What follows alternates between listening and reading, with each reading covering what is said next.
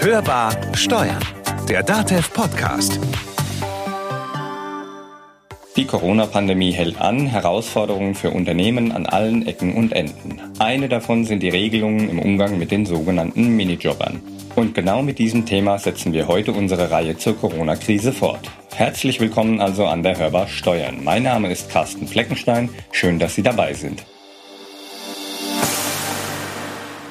Unternehmen müssen in Zeiten von Corona so einiges wissen. Was muss zum Beispiel bei Minijobbern beachtet werden? Was ist, wenn sie an Corona erkranken oder in die Quarantäne müssen? Welche Regelungen gelten für Minijobber, wenn der Betrieb Kurzarbeit verordnen muss? Gleichzeitig werden in manchen Branchen gerade in Zeiten der Krise mehr Minijobber benötigt, so dass diese durchaus mehr verdienen könnten. Was bedeutet das aber für die Sozialabgaben? Diese und andere Fragen klärt meine Kollegin Konstanze Elter heute an der Hörbar. Los geht's! Hörbar im Gespräch. Bei mir heute zu Gast an der Hörbar Thomas Medler. Er ist Referent für Grundsatzfragen bei der Minijobzentrale. Ja, Herr Medler, danke, dass Sie sich die Zeit genommen haben. Das Gespräch zeichnen wir wie immer am Telefon auf. Wie sieht denn momentan die Lage bei Ihnen aus? Ja, derzeit äh, werden wir natürlich mit einer ganzen Menge von Anfragen äh, beschäftigt, die sich rund um das Thema äh, drehen. Wie sieht's mit der Entgeltfortzahlung in Corona-Fällen aus? Wie regle ich das Ganze, wenn ich als Arbeitgeber äh, derzeit nicht liquide bin? Wie stoppe ich Lastschrifteinzüge? Also das komplette Paket rund um das Thema Minijob und auch Zahlungsschwierigkeiten. Mit welchen Sorgen melden sich Arbeitgeber denn bei Ihnen? Ja, dass sie schlichtweg derzeit viele Arbeitgeber zahlungsunfähig sind, weil die Aufträge wegbrechen und äh, natürlich die Einnahmen nicht vorhanden sind, äh, wie sie vorhanden sein müssten.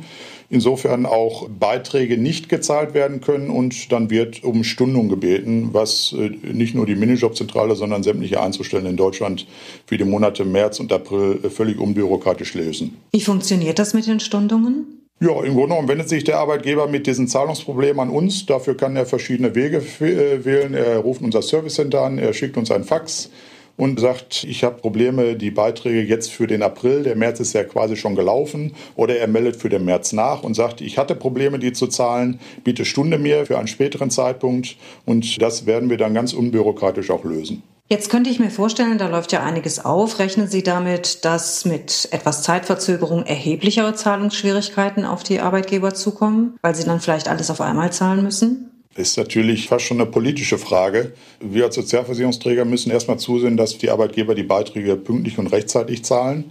Das ist unser Auftrag. Jetzt hat uns der Gesetzgeber Möglichkeiten an die Hand gegeben, zunächst für die Monate äh, März und April schonend mit den Arbeitgebern umzugehen. Ansonsten gelten die gesetzlichen Grundlagen. Also rein theoretisch, wenn einer die Beiträge nicht rechtzeitig zahlt, äh, gibt es Säumniszuschläge. Das macht aber kein Mitarbeiter per Hand, sondern das läuft systemseitig völlig automatisch. Wenn sich ein Arbeitgeber nicht vor dem Fälligkeitstermin rechtzeitig meldet, dass er nicht zahlen kann, läuft das bei uns so durch.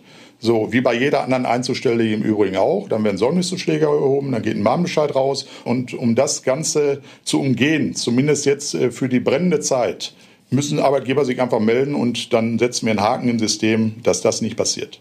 Können Sie jetzt schon absehen, wie das weitergeht ab Mai? Die Großlage in Deutschland ist sehr unklar, was ab Mai passiert. Dürfen wieder alle Betriebe öffnen? Darf Gastronomiebetrieb, Hotelgewerbe und so weiter, dürfen ihre Türen öffnen, um wieder Einnahmen zu haben? Also wenn Einnahmen da sind, äh, ist ja für die Arbeitgeber, ist es auch grundsätzlich unproblematisch, dann auch wieder Beiträge zu bringen. Man kann ja äh, quasi einen Zahlungsplan mit Arbeitgebern ausarbeiten, wie denn die Stundung der bisher aufgelaufenen Sozialversicherungsbeiträge aussehen könnte. Was die Arbeitnehmer angeht, so sind ja verschiedene Szenarien möglich. Szenario Nummer eins, der Arbeitnehmer, also der Minijobber, ist erkrankt. Das ist der unproblematischste Fall. Das ist, äh, ob das jetzt Corona ist, ein, ein anderer Infekt oder ein Beinbruch. Also Fakt ist, jeder Arbeitnehmer in Deutschland hat Anspruch auf sechs Wochen Entgeltfortzahlung. Das ist gesetzlich geregelt und die Arbeitgeber können ja über das Ausgleichsverfahren, was bei uns bei der Monijobzentrale läuft, dieses U1-Verfahren, sich die Kosten bis zu 80 Prozent erstatten lassen die sie mit der Entgeltfortzahlung haben.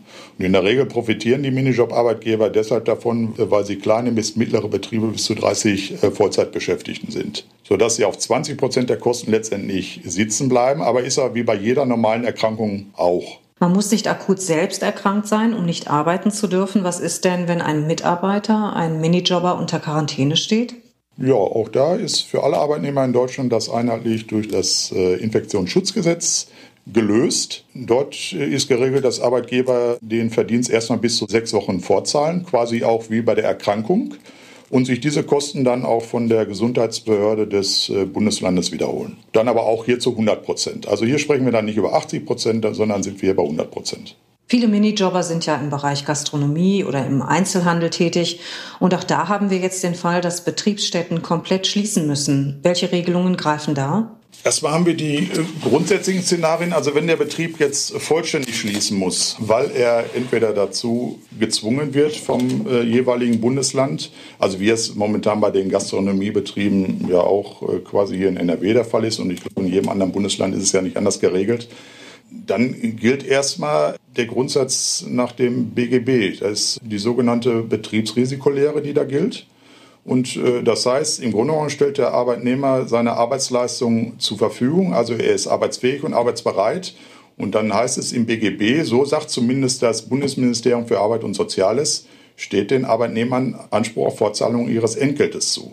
Nicht gelöst ist hingegen, wie die Arbeitgeber jetzt hier einen Erstattungsanspruch erlangen. Die Lösung habe ich auch nie, noch nicht gefunden, jetzt im Zusammenhang mit den ganzen äh, Schutzpaketen, die erlassen worden sind, im Zusammenhang mit Corona.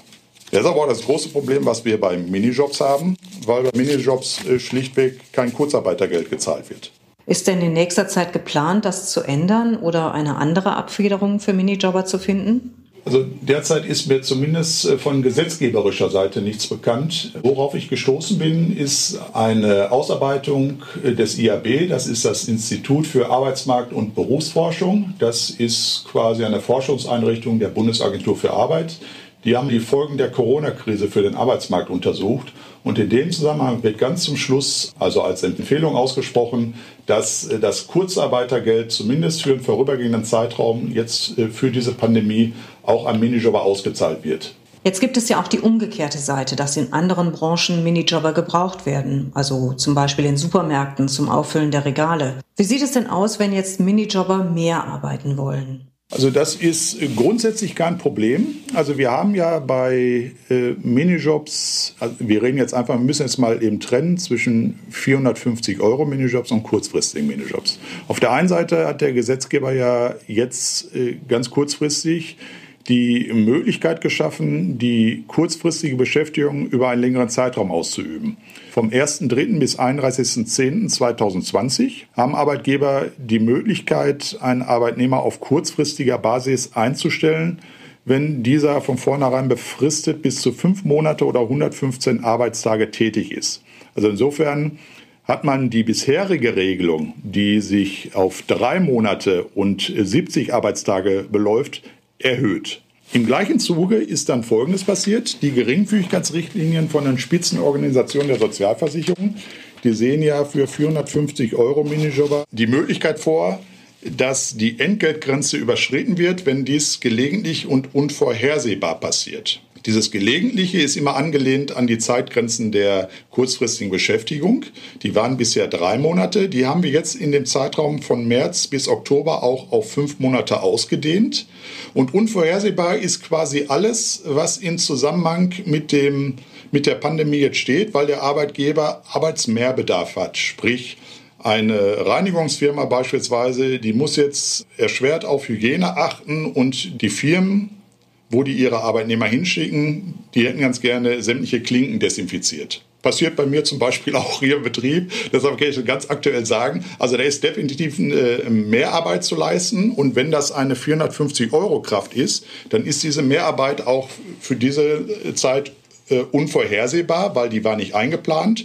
Und wenn der Arbeitnehmer aufgrund von Mehrarbeit, weil er beispielsweise eine andere Person wegen Erkrankung ersetzt oder weil sich eine andere Person in Quarantäne befindet, auch ersetzt, dann kann dieser Minijobber bis zu fünf Monate, also fünf Kalendermonate, mehr verdienen als die üblichen 450 Euro. Und da sind dem Enkel keine Grenzen gesetzt. Heißt, er kann ein Vielfaches mehr verdienen als 450 Euro. Es kann ein Minijobber auch eine Vollzeitkraft ersetzen in dieser Zeit. Und das bis zu fünf Monate. Also insofern hat man da reagiert und, und Möglichkeiten aufgetan. Und dass am Ende des Jahres dann nicht 5.400 Euro stehen, sondern ein wesentlich höherer Betrag, ist dabei gar kein Problem. Müssen Arbeitgeber besondere Formalia beachten, wenn sie diese Möglichkeit ergreifen wollen? Wichtig ist immer, wenn hinter der Betriebsprüfer ins Haus kommt, dass man das alles dokumentiert.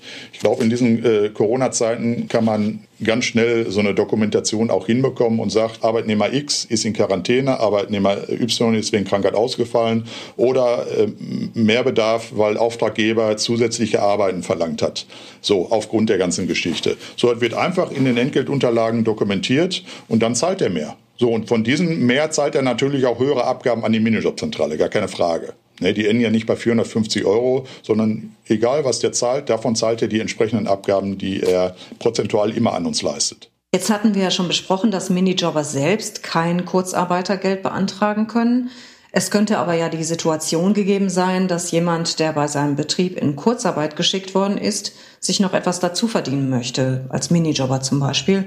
Geht das? Da muss man ganz klar differenzieren. Personen, die bereits neben der Nebenbeschäftigung, bevor die Kurzarbeit begann, äh, schon einen Minijob hatten, für die ist das völlig unproblematisch. Die können dann auch in diesem Minijob in der Kurzarbeit mehr verdienen und rechnet alles nicht auf das Kurzarbeitergeld an. Anders verhält es sich, wenn man eine solche Beschäftigung während des Kurzarbeitergeldbezuges aufnimmt. Das ist aber die Grundregel. Jetzt in, im Rahmen der ganzen Gesetze, die im Zusammenhang mit Corona erlassen worden sind, hat der Gesetzgeber ja einen erleichterten Zugang für das Kurzarbeitergeld geschaffen.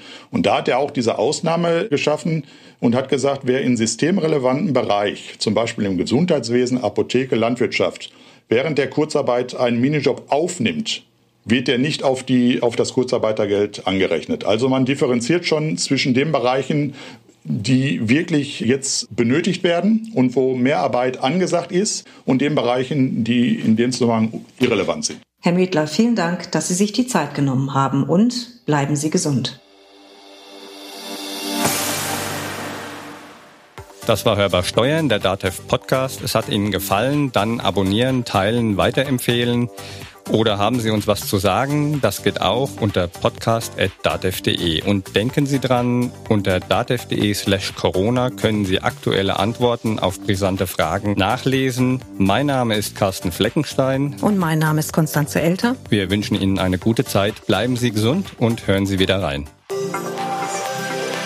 Hörbar Steuern. Der Datev Podcast.